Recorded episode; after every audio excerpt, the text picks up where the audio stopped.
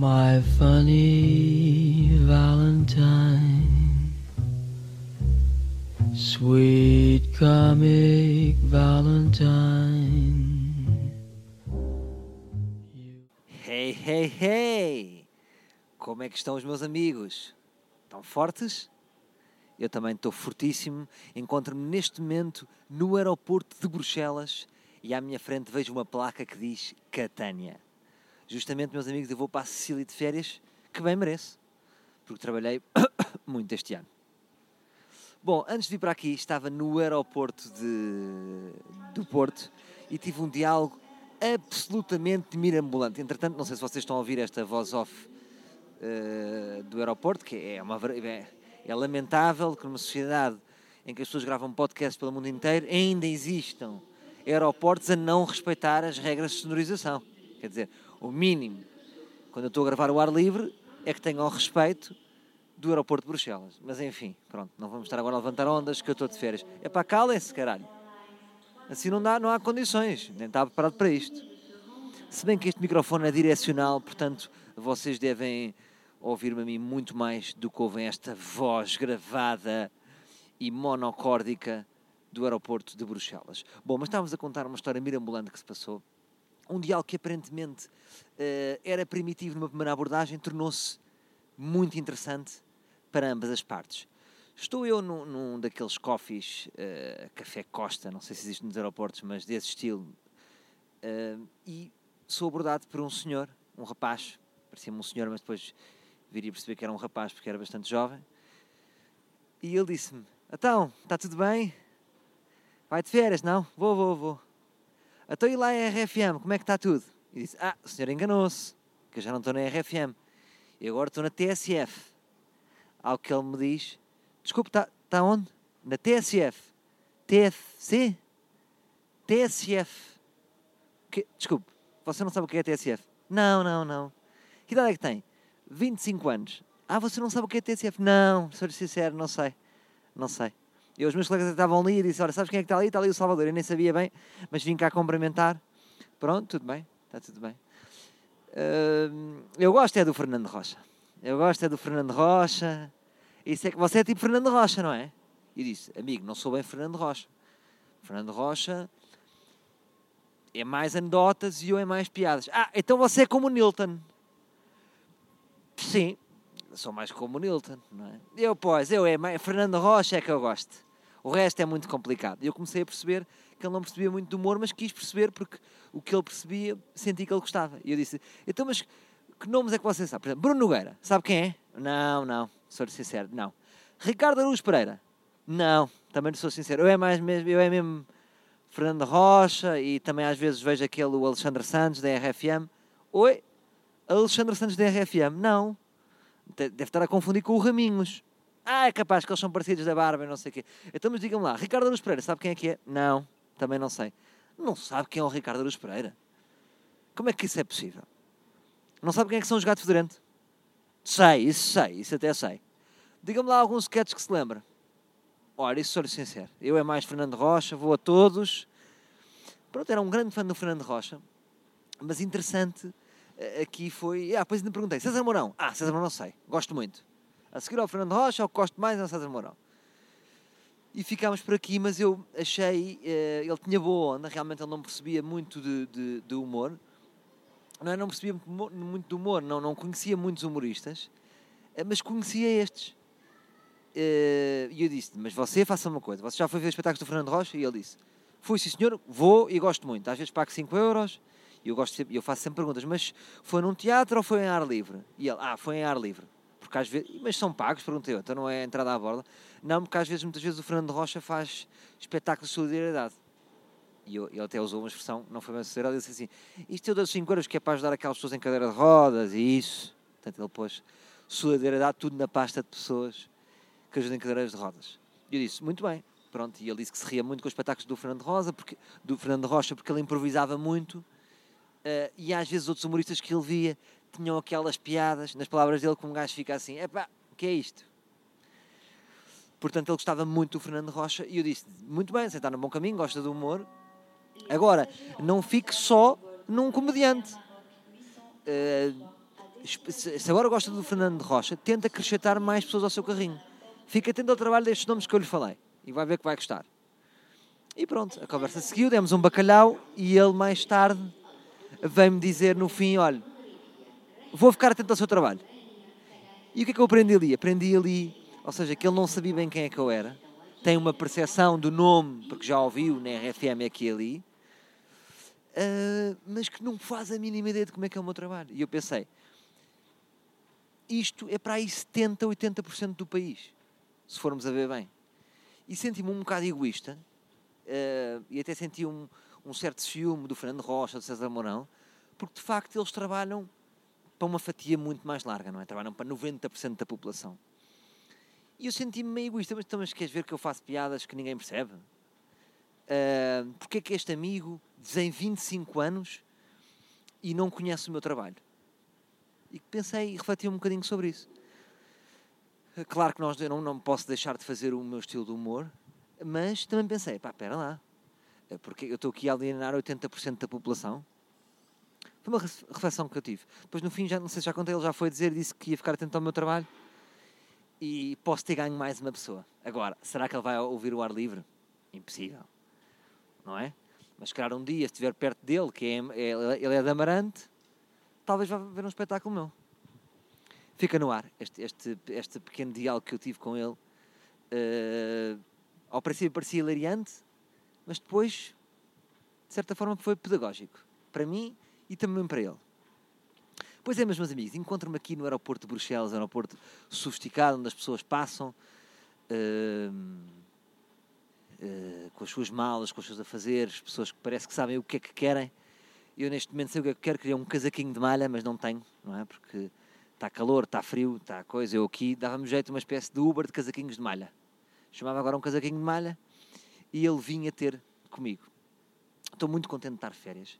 Eh, já iniciei as minhas férias a semana passada, onde estive no Algarve. Hum, tive hum, ali na zona de Almancil. Isto é um, é um eufemismo que eu tenho para dizer que tive, que- que- para não dizer que estive na Quinta do Lago, porque vocês começam logo, Ih, o gajo esteve na Quinta do Lago. E não. Pá, tive, nem é o meu estilo, mas de facto aquelas praias são muito mais sossegadas e a pessoa pode estar muito mais no seu cantinho. E gosto sempre de ir a Vila Moura. Gosto sempre de ir a Vila Moura, mas morreu este ano definitivamente. Porque vocês já viram o estado em que se encontra Vila Moura?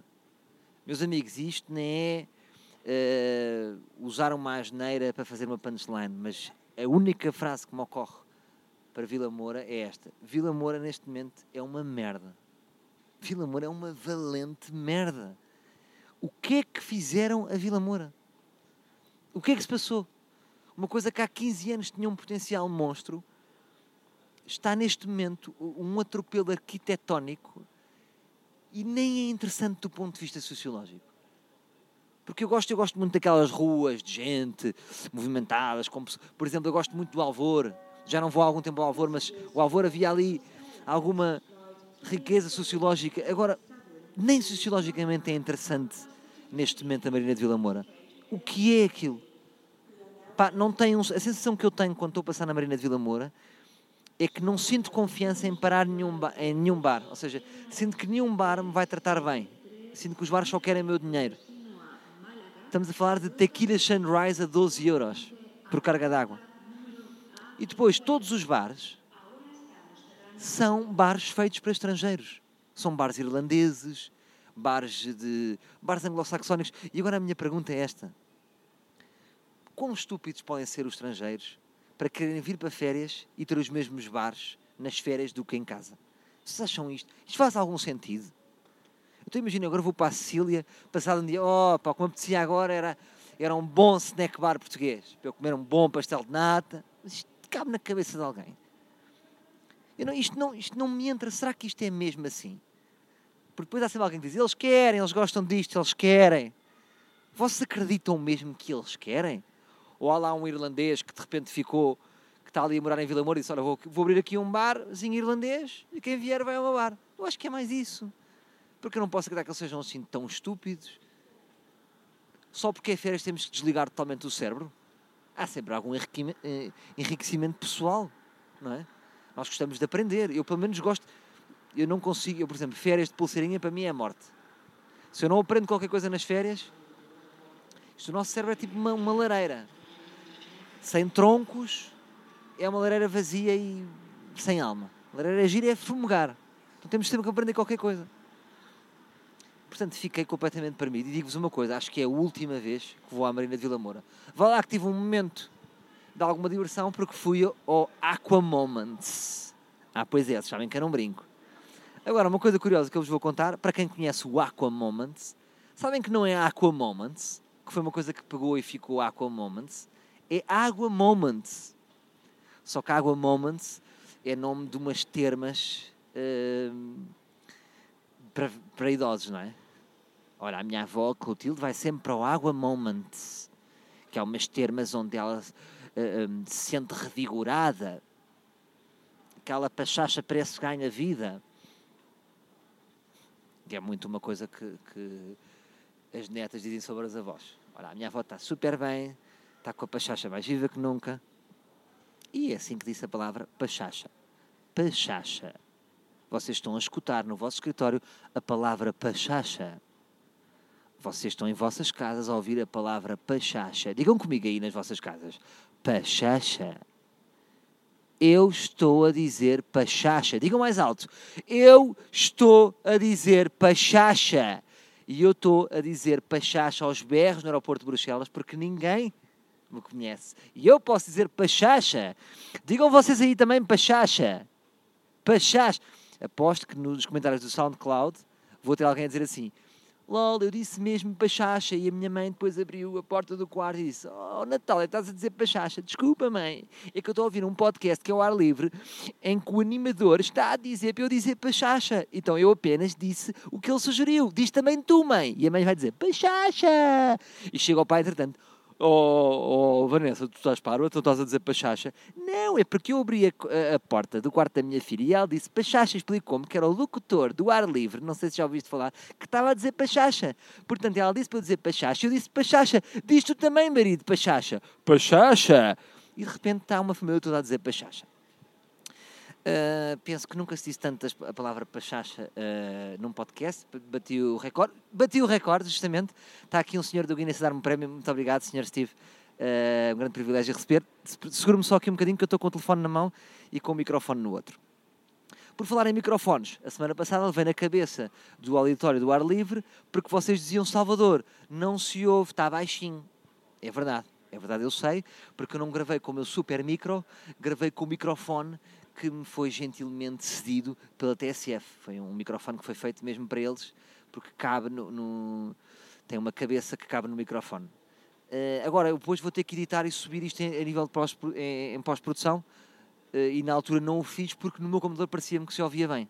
O que acontece é que se vocês ouvirem no vosso telemóvel vão ouvir mal. Se ouvirem num computador sólido, robusto, como um Toshiba de 88 ou um Mac dos novos, vai-se ouvir. E pronto, uh, e é isto, meus caros. Estou muito expectante uh, na minha visita à Sicília. Nunca fui. Uh, já comprei um, um, guia de conversação italiano e já aprendi algumas palavras, não é? E algumas palavras que, dizer, que agora não vou estar a partilhar, mas que coisa seria? Eu agora partilharei convosco umas palavritas. Uh, há, uma, há este erro sempre, não é? A pessoa italiana vai falar italiano e fala meio espanhol. Não, italiano não é espanhol. Nós pensamos isso. E cá está a pessoa de, do aeroporto sempre a falar por cima de mim. É uma vergonha. Não há condições. E ficam já a saber. Podcasters do mundo inteiro. Os aeroportos não estão a respeitar os podcasts. Olha, pronto, agora, agora vem. O que é isto? Que língua é esta? É alemão. Nunca há em português, que é uma coisa que me irrita. Nunca há em português. É sempre alemão, inglês e, e indiano. Que é, os indianos dominam o mundo. Mas uh, estava a dizer-vos, uh, estou muito expectante uh, com, esta minha visita à Itália.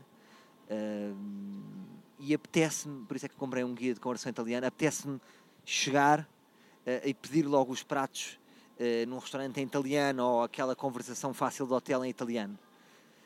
Mas não quero ser daqueles pacóvios que está com um livrinho cor laranja. Não é? São aqueles livrinhos de cor laranja pequenos e que estou a ler enquanto estou a falar. Não quero fazer esse momento portanto vou decorar hum, ali alguma. Que é, que é muito fácil. É muito, eu acho que o italiano.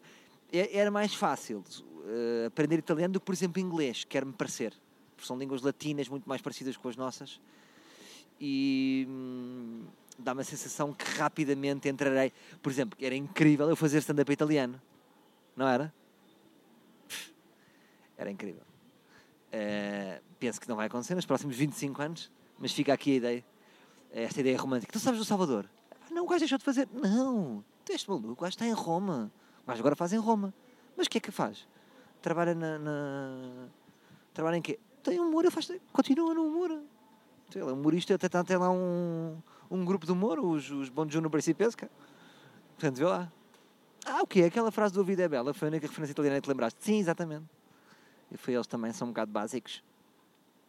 Por acaso, eh, tenho a ideia que o humor italiano é, é- é muito bom, mas, por exemplo, nunca vi um stand-up comida em italiano.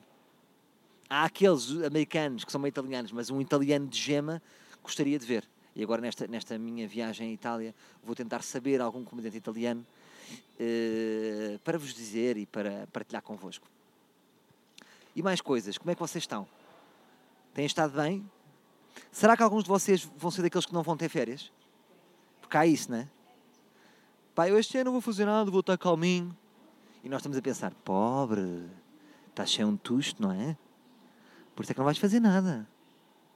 Que é a nossa mente malévola. É a nossa mente de julgamento. Ah, e neste momento estou a ver, está de repente tudo, já abriu o. Já abriu a porta de embarque, já está tudo a entrar. Já fiquei para o fim da fila. Não é? Devia haver guest aqui. Aqui, por exemplo, o que é que interessa ser VIP aqui? Nada, não é? Aqui é que todos os cidadãos nos aeroportos são normais. Tirando as pessoas que vão de jatos, aqui, por exemplo, é impossível passar à frente destas pessoas. A não ser que vai em business class. Por acaso agora fui em business class. Acho que foi sorte. Foi sorte ou sou quem sou, não é, malta? Enfim, não vamos estar agora a elogiar nem a gabar-me. Bom, vou pedir aqui a... a- eu estou a gravar... Eu estou. Espera aí, desculpa, vou, vou ter este diálogo com a minha miúda aqui. Diz. Como é que sabes temos a porta prioritária? Ah, é? Pronto, acabo de perceber que temos porta prioritária aqui também. Eh, agora ia-te pedir só passa-me aí o guia de conversação italiano para eu partilhar aqui com o ouvinte do ar livre. Passa-me o guia de conversação italiano que está na tua mala. Estas gajas não percebem nada à primeira, pá. Fogo. E vocês continuam a ouvir esta voz. Já, já não posso ouvir esta voz, mas estou farto disto. Bom, tenho aqui, trouxe neste momento o livro em cordagem que vos falei. eh, e vou tentar partilhar com vocês eh, um bocadinho de, de- de conversação italiana, não é? Porque vocês aprendam um bocadinho. Aprender é sempre bom. No humor é muito importante. Hum, o meu Mr. Miyagi do humor, Steven Rosenfield, que eu costumo sempre falar até à exaustão, uh, porque ele disse-me coisas uh, muito simples, mas que me marcaram até hoje. Ele disse-me sempre: as pessoas adoram aprender no humor. Uh, Gostam daquela sessão que vão ao espetáculo do humor, que se riram, mas também levaram qualquer coisa para casa. Portanto, é isso. Eu não quero que o ar livre seja só palhaçada uh, e de repente vou-vos dar, vou-vos contar. Olha aqui um cão tão feio. De repente estou a passar por um cão muito feio. De, que raça, de que raça é o cão? De que raça é o cão? Muito engraçado. Ahm, desculpem esta hesitação. Ah, vamos aqui, vamos, porque eu estou em andamento, não sei se me percebem pela minha. Estão aqui cadeiras normais para a pessoa se sentar, cadeiras normais e cadeiras deficientes. Cadeiras tipo aquelas cadeiras de espera. Vamos sentar na cadeira deficiente, ver se me expulsam. De repente, estou um bocado a viver no. no, no... Ora, depois até acho que a imagem do, do SoundCloud devia ser esta, não acham? Eu sentado na cadeira deficiente. Então, o que é que está aqui no, no meu guia de conversão italiano? Comprei por 7 euros e 70 cêntimos. Vamos começar aqui com... Porque o italiano sabe muito bem. E uma das coisas que o vosso feedback que vocês têm, têm-me dado é que vocês gostam muito de, de ouvir. Eu, eu, eu lancei aqui a sugestão de filmar isto também e a maior parte foi contra porque vocês dizem que gostam muito de ouvir e de imaginar e podem estar a fazer outras coisas ao mesmo tempo. E houve um rapaz que me disse, eh, através de uma mensagem direta no Facebook, muito engraçado, ele disse-me assim, e gasta, o SoundCloud gasta menos dados. Eu achei isto delicioso. Do que, por exemplo, estar a ver um vídeo no YouTube, não é? Então vamos a isto. Como é que se diz sim em italiano? Ah, pode ser básico, mas há pessoas que podem não saber. Sim, sì. Não, no. Talvez, forte. Sei, lo so. Não sei, Non lo so. Não sabia que. Non sapevo che. Por favor. Per favore. Obrigado. Grazie. Muito obrigado. Grazie tente mille. De nada. De niente. Prego. O típico prego aqui. Acho que dentre destas duas opções opto pelo prego, não é? Não obrigado. No, grazie. Sou português, isto pode me dar jeito. Sono portoghese. Oh, sou Cristiano Ronaldo. Não falo muito bem italiano. Não parlo molto bem italiano. Reparem como o meu accent, eu entro muito também nos accents. Vocabulário eu não tenho, mas entra muito bem. Fala português. Parla portoghese. Alguém fala português. Qualcuno parla portoghese. Não compreendo, não capisco. É uma coisa que é muito do nosso imaginário, não é? Sabemos dizer grazie, sabemos dizer sim, uh, e sabemos dizer no capisco, porque é uma palavra que é engraçada. No capisco. Importa-se repetir, por favor. Le spiace ripetir, per favore. Eu gosto muito do per favore. Per favore. Per favore é mesmo italiano, não é? Vou dizer um bocado per favore para as pessoas pensarem que eu sou italiano. Per favore. Como, é que, é que per favore? Compreende-me? Mi capisce? Per favore, uh, por favor, fale mais devagar. Per favore, parle più piano, lentamente. Por acaso eu sabia a palavra più, porque tem a ver com o Santini, que é o slogan da Santini é Celati uh, più, più fino del mundo. O gelado mais fino do mundo. O que é que isto quer dizer? C'è, c'è cosa vuol dire? Bom, eu neste momento estou a ser chamado pela minha namorada e temos que ir embora. Tem que ir, estou a embarcar. Percebem? Espera aí. Uh, e estou neste momento em corrida. Ela já está chateada, porque as mulheres estão sempre chateadas. É assim que as gajas são, pá. Aqui está. É aqui. É coqui. Gosto disso. Questo mi piace. Isto é muito bom. Questo mi piace. Está bem, va bene. Só um momento. Um momento. Tem razão. A torto. Ah, não. Minto. Tem razão é a regione. Não tem razão. A torto. Não é? A torto. Estou a miúda abandonou-me. Ah, estás aí? Estou já a ir. Bom, meus queridos, uh, tenho que ir. Arrivederci. Uh,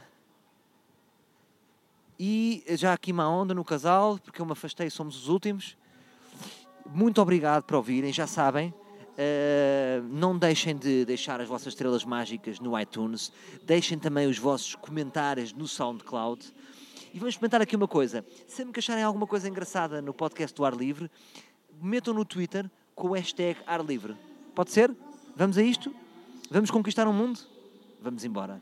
Um grande beijinho deste vosso português uh, barra italiano. Já sabem? Sou português. Que ficaram malucos como italiano. Arrivederci. Sweet comic Valentine.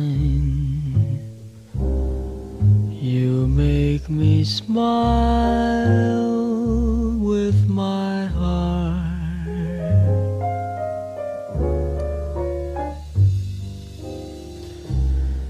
Your looks are.